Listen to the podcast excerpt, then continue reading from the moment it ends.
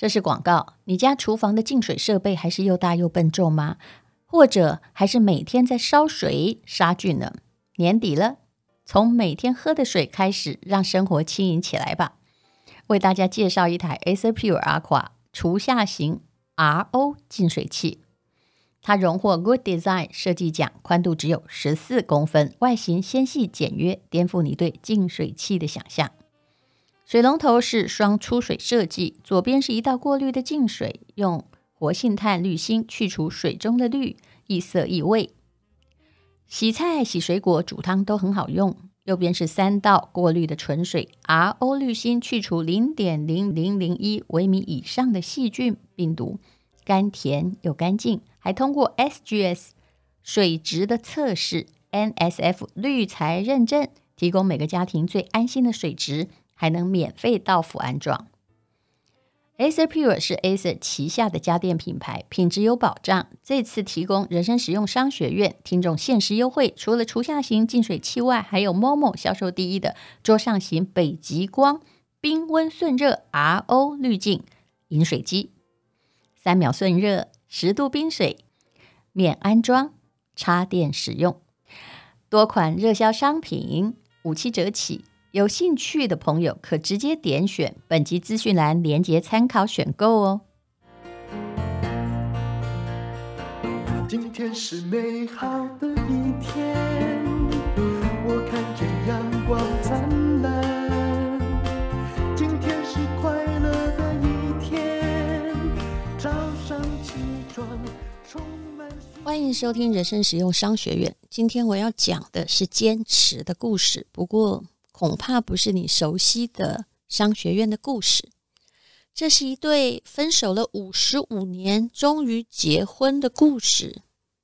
这一段爱情应该算是旷世之恋吧。当然，我们现在不太容易受到爱情的阻挠。如果你爱一个人，你却不能跟他在一起，那恐怕是你的性格懦弱有问题。但是我们之前的人。他们相隔的是一个大时代。好，那这篇文章其实是收自于一本书，叫做《用爱等一生》。且让我娓娓道来，为什么我要在人生实用商学院讲一个不太实用的故事呢？因为我最近同时在录《人生不能没故事》，也就是我另外一个历史的 Podcast。这里有三亿个下载，那边大概有三千万人，就是十分之一。但是仍然是我的心头所爱。可是我最近讲到了武则天，她慢慢一步一步实现她梦想的过程，其实是蛮商学院的，但是也太血腥了，我心里有时候承受不住。因为在念历史的时候，不可以道听途说，至少你要选择可信的来讲。而在很多历史学家的考据之下，所谓的可信，当然还要加上现代的心理学的分析，说这样做可不可能，那样做可不可能，这样做有没有违反常理，或者是跟其他的记载不合。其实后来发现呢，武则天的确是一连串的血腥案件的主谋。一个女人如果没有够狠，她爬不上这个位置的。她等于是要跟全天下还有。几千年的传统在对抗。好，那如果你有兴趣听武则天，在人生不能没故事之中，我会把它原原本本的讲完。当然，我也参照了很多人家已经写好的武则天的故事，以及一些论文中对于武则天故事的考据。我今天要讲的是为爱坚持一生。二零一零年九月。也就是跟现在差不多的秋凉时节，有一场特别的婚礼在厦门举行。新郎叫做袁迪宝，他是中国人，八十二岁；新娘李丹妮，八十三岁。哇，加起来一百六十几岁，两个人互相搀扶着，慢慢的走。可以说是尘满面，鬓如霜，但是他们都难掩内心的喜悦。现场的派对有他们的亲人子女参加，每个人都很感动。这是一场跨国恋情，而且横跨了半世纪。这两个人现在看起来，呃，应该说，二零一零年看起来实在是不怎么样，也就是寻常的，很像眷村的老先生以及法国的老太太。但是他们在二十岁的时候是俊男美女。想看照片的话，我会放在吴淡如的 FB 里面。也就是这个 podcast 的宣告，只要人生实用商学院有播出，我通常都有宣告。他们认识的时候只有二十几岁啊，因为被大时代分开了，隔着哇，这也不知道算几万里远呢。一个在法国，一个在中国，遥遥相望，也不知道对方是不是活着。等啊等啊，等到了黑的头发都变白了。说真的，以前我 po 这个小时候的照片，你要说怎么认不出来是你，当然认不得。你看这两个人的照片，你也认不出来，怎么五十年后会变成这样？岁月啊，就是一把，我最讨厌讲杀猪刀，所以岁月是刽子手，好吗？他们刚刚认识的时候是在一九五三年。那年，李丹妮二十六岁，她跑到了中国来，在浙江医学院担任俄文老师。其实不能说他跑到中国来，因为他是一个中华、中法的混血儿，呃，可能是他的爸爸或妈妈就是在中国，然后就生下了他。而且他显然呢，就是本来不是在中国受教育的，一看就是个漂亮的混血儿。一走进教室，哇！所有的学生哦，都开心的要命哦，充满了欢呼，实在太漂亮了，像天仙一样从教室门口飘进来，大家都一直看着。那么，这位袁迪宝也很努力的看着这个老师，本来只是崇拜的眼神。那么，这位袁迪宝呢？在这个教室里面，是一个年纪稍大的学生。为了要爱慕老师，这老师教的是俄文。袁迪宝每次都拿满分。李丹妮也很喜欢这个跟自己年纪差不多，因为就小他一岁而已，然后一直很努力学习的学生，开始辅导他，也送他字典参考书。袁迪宝求知欲很强。这位李丹妮不容易，精通四国的语言，这也应该是成长的关系。两个人慢慢慢慢的谈恋爱了。其实谈恋爱的时候都是佳偶天成，看的书、喜欢的音乐，还有做的运动，都会惊人的相似。就算不相似，我们也会把它搞相似的。他们就变成了知己，变成了男女朋友。那当时是在西湖附近，所以我看到了好几张他们在西湖附近拍照。那时候照相机也是奢侈品啊。两个人曾经相约爬灵隐寺，哇哦，这里我也去过，可以看得到西湖哦。李丹妮给袁迪宝唱了一首鄂文歌，他本来没听懂，后来回家查，也就是说，这歌词是这样的。在田野的小河旁边，红梅花儿盛开。有一位少年是我真心所爱，可是我不能对他表白，满怀的心事没办法讲出来。这么开心的表达，因为李安妮毕竟是一个中法混血儿，她应该觉得喜欢一个人就应该说呗。可是呢，袁迪宝并没有很开心，为什么？因为。他虽然很喜欢李丹妮，可是有一句话他不敢讲，那是他心灵深处的秘密。什么样的秘密呢？以前的人要读书不简单。那么他来读书的时候，上大学时已经二十五岁了。入校的前十天，家人帮袁迪宝包办了一场婚礼。当时就是媒妁之言嘛。我也有看到他的太太年轻时候的照片，袁迪宝年轻的时候真的很帅啊。那他太太呢，就是嗯，看起来比较村姑一点呐、啊，哦，但是就一脸贤惠。男大当婚，因为如果等你要再念四年回来的话，哇，太老了，都快三十了，所以他就娶了一个女人，这个女人叫黄秀雪。可是没想到，他一进入学校就被李丹妮打动，而李丹妮也喜欢他。你知道，人很难从那种第一场恋爱或真心的爱恋中自拔。可是他是有妇之夫，这有中国传统的问题哇！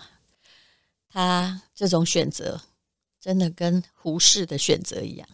有兴趣，哪一天我们再讲胡适的故事。不过好像不太适合在人生实用商学院里面讲。在这种被安排的婚姻之中，他跟太太是没有感情基础，可是。中国的读书人是有世世俗的道德责任的，怎么可以抛弃？怎么可以不讲呢？于是他忍痛做出了一个决定，含着眼泪把心里的秘密说：“我已经结婚了。”跟李丹妮说出来，这说的也太晚了吧？明明恋爱已经开始谈了。不过你知道的，哎呀，我每次都用道德观来看一切。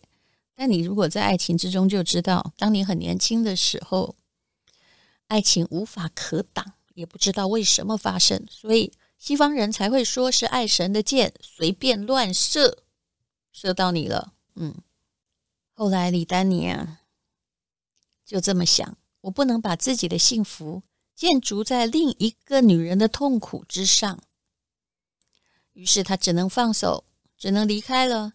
他剪下了他的头发，哦，这蛮中国的。脱下了他一个戒指，送给袁迪宝，咬牙离开。请你永远记得我。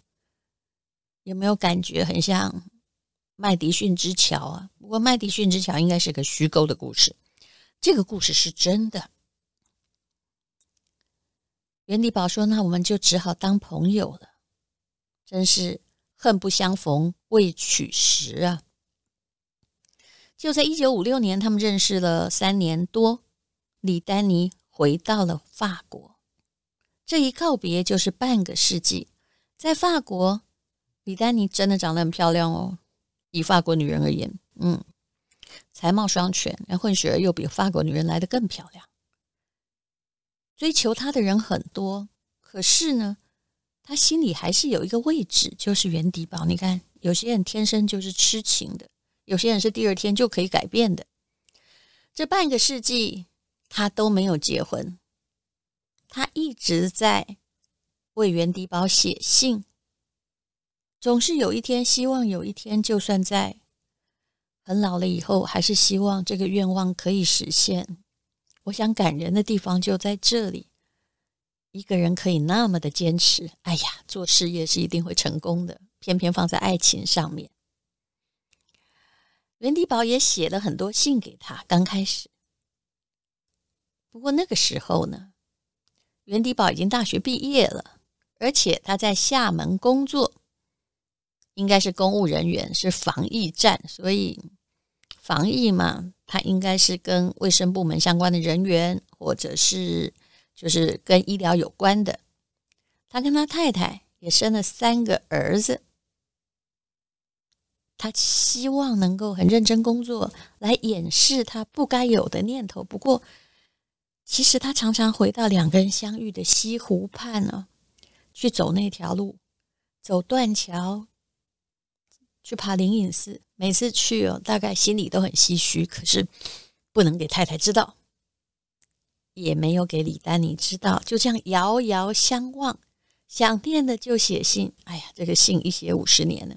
其实，要是如果不写这五十年的信的话，李丹妮可能就嫁人了嘛，就是完全切断。但没有。有一次来信，袁迪宝说：“我正在想要存钱，我希望能够到法国来看你。可惜呀，天不从人愿，就从来没看到。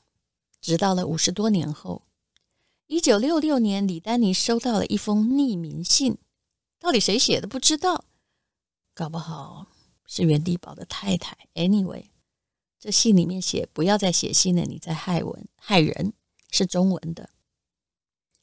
打听了之后才知道，那时候啊正在文革时期。为了不要连累袁迪宝，因为当时如果你可能有外国的朋友，或者是有外国的情人，那更惨，你可能就是无产阶级的敌人喽。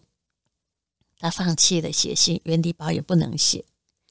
后来看起来好像是袁迪宝的姐姐做的，他知道这件事情，为了怕惹火上身，就悄悄的把两个人的信物都烧掉。烧掉的还包括头发跟戒指呢。于是后来就断了联系。一九七六年，特殊的时期，文革可能结束了，不再有批斗了。认识外国人也不再会有杀身之祸了。说杀身之祸也许很严重，但是在当时也有例子。李丹妮终于赶在写信，可是等来的却是查无此人。这厦门防疫站没这个人了。其实那时候啊，他不在厦门防疫站，为什么人家可以烧掉他的信呢？他当时被下放了到别的地方去。他其实也给李丹妮写了几十封信，都被退回来，也不知道为什么退回，可能就是邮政不通呗。他以为李丹妮已经嫁了，就把他忘了。所以就这样错过了。这些信有一些还留着，有一些被烧掉了。后来发生了一件事，但是两个人还没在一起，就是一九九四年，袁迪宝的太太就是癌症过世。这个太太也应该是很贤惠、很辛苦。一九九四年离这个袁迪宝结婚哦，嗯，已经过了。大概四十年了，这太太大概也是六十岁左右过世的吧。太太离开之后，袁迪宝独居了十几年，相当的潦倒，因为年纪也大了。很多人，尤其是他的晚辈，说：“哎，爸爸，你要不要找个伴呢？”这儿子也是挺开明，他说他不要。直到二零一零年的春节的时候，哎，他的子孙齐聚一堂。哎，可能有长辈提起吧。这晚辈们知道爸爸跟李丹妮的事情，大为震撼。哎，这些人就劝他：“你就联络对方嘛，你怎么知道他没有在想念你呢？是死是活，好歹问一下了。”那天晚上啊，袁迪宝就被触动了，他嘴里拒绝，可是写了一晚的信。他的信挺漂亮的，呃，后来拍了，他的字挺漂亮的，后来拍了纪录片。几十年的思念就这样写了一个晚上，然后把信寄出去了。天哪，竟然这次李丹妮回信了，她还活着啊！啊，她都未嫁呀。而为了要让袁迪宝有一天能够联系她，她也没搬家。而且这时候她正打算要去修道院当修女，度过一生呢。袁迪宝又羞愧又自责。怎么会弄丢了对方呢？现在终于有机会相爱，可是你看，如果九四年可以联络，那不是很好吗？于是他就决定，我想这时候名声也比较富裕了，他邀请了李丹妮来中国。他是怎么写的呢？这封信说：“丹妮你好，接到你的来信。”我日夜思念着你，只有默默唱歌解开我的心结。你独身到现在，我们之间的信也还留到现在，请原谅我的负罪感。我们要重生。我这个信真的写得超明白。如果你愿意来厦门之后，我们可以。到民政局办理结婚登记，你来跟我们同住，我的儿子、媳妇、孙子一定会把你当妈妈、奶奶尊敬的。所以，这个袁先生的儿子、媳妇都是读书人、开明人，这是了不起的。再次的重逢就是几个月之后，由他的儿子陪着，隔了五十五年。袁迪宝捧了五十五朵玫瑰，就在厦门的机场大厅等着，等了五十五年的恋人呐、啊，一眼就看到他了，紧紧相拥。几天之后，这件事还真的发生了。他们到了民政局，补上了结婚证书。你看，这一场世纪之恋终于画上了句点。那你一定会问，后来两个人怎么了？其实婚后，李安妮住在中国，一起依偎着看书、散步。当然，年纪大了，这时候年纪真的很大了，八十多了。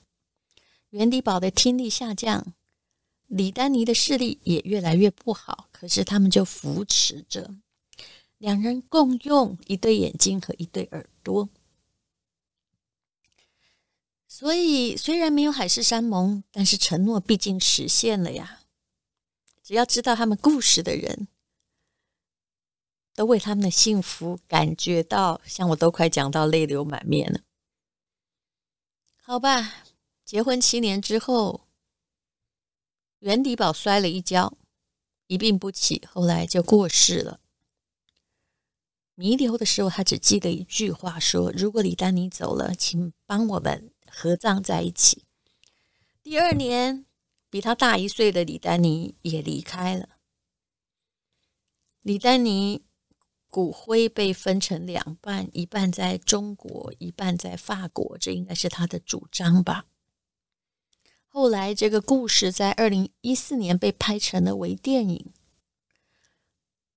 二零一六年又变成了一本书，叫做《用爱等一生》。虽然都已经离开，但是你看，爱情还是很可贵的。岁月很凉薄。时事很刻薄人呢、可是呢，我们可以这样相信：无论如何，他们相聚的，在另外一个世界也不会分手，再也分不开了。好的，这个就是非常动人的用爱守一生的故事。那这篇文章也写在张德芬的空间里面，这是我的学姐。张德芬，她在大陆微博上的一个公众号，我念的实在，我自己都觉得太感动了，也不知道为什么。到了中年之后，你很容易不相信爱情，但是这是一个真实的故事。谢谢你收听人生实用商学院。有什么商学院的启示呢？你要坚持，再坚持，你的梦想有一天会达成，只要你。不放弃，我还是这样相信的。事业的梦想其实比爱情的梦想容易达成。说真的，爱情还是要靠一些机运，还有命运。无论如何，我们在别人的故事里面掉下自己感动的眼泪，也是可喜可贺的一件事。毕竟这世界有真情，你不要太早绝望。话说回来，一定要郑重跟你推荐刘润老师这本书，叫《底层逻辑》。我听他的课很久了，我觉得他有让我变聪明，相信你也会有同感哦。他说呢，只要你专业，到处都是机会，未来已经来了，你必须要拥抱。这个世界在哪里被撕裂，就会在哪里迎来一轮的疯狂生长。就让我们巩固自己的底层逻辑，疯狂生长吧。那目前呢，时报出版社台湾唯一的上市公司的出版社提供了。七九折优惠啊，尤其是他们的畅销书，当然也包括我的书。那么我会帮大家签名，还有我的好朋友林峰丕，他也会用他很漂亮的字帮大家签名，以及刘润的底层逻辑也在这里头。那还有林翠芬，还有洛桑加餐医师的书，都是很值得你在秋冬哦啊裹着棉被看的好书。请看资讯栏的连结。还有，如果你家里有一些考生。生想要把作文写好的话，我跟蔡淇华的轻轻松松满级分，我真的觉得这堂作文课一定可以提高作文的分数。也许你去啊、很多小孩要去上作文补习班，这是我们这时代所没有的，所以我们才为大家开课，在家里听一听就可以喽。而且每订一个作文课，我们会送给偏乡小孩们，他们不用买，然后给他们一份，让他们作文也考高分。请看资讯栏的连接。谢谢你收听这么文青的广告。